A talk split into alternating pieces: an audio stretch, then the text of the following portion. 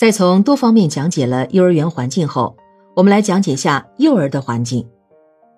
一个幼儿园的老师带小朋友到公园去，他发现他们对一棵橡树发生了兴趣。老师期待着孩子们提出这样的问题：这是什么树？它是怎样生长的？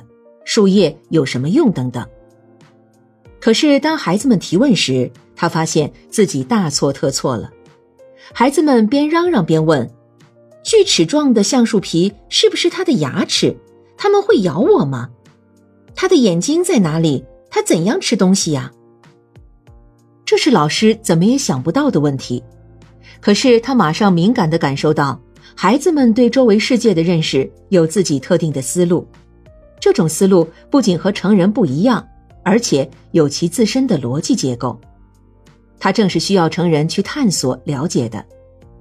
只有了解了儿童的心理世界，才能创设出儿童需要的世界。首先要了解的就是幼儿园环境不等于幼儿环境。幼儿园环境本应当是根据幼儿的需要创设的，但是在实际操作过程中，却是根据成人的思维方式，根据成人对幼儿特性的了解而创设的。这不能不带来事实上的差距和矛盾。两者的区别在于，离开了孩子自身的特点去研究他们的环境，不可能得出正确的结论。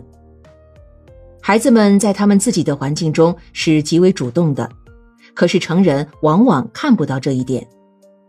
教师所提供的环境，如果与孩子们对现实的接受有很大的差距的话，那么任何性质的教育都将是毫无意义的。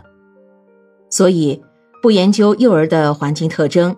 不研究幼儿对待环境的方法，凭主观想象创设的幼儿园环境就不能成为幼儿自己的环境。他们和幼儿所需要的环境其差距一定很大。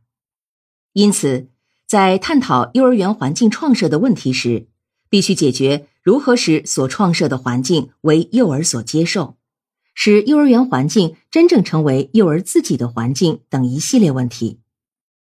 在这里。考虑问题的角度应当有一个转变，即应当首先考虑怎么样的环境才容易为幼儿所接受，从而能接近于幼儿的环境。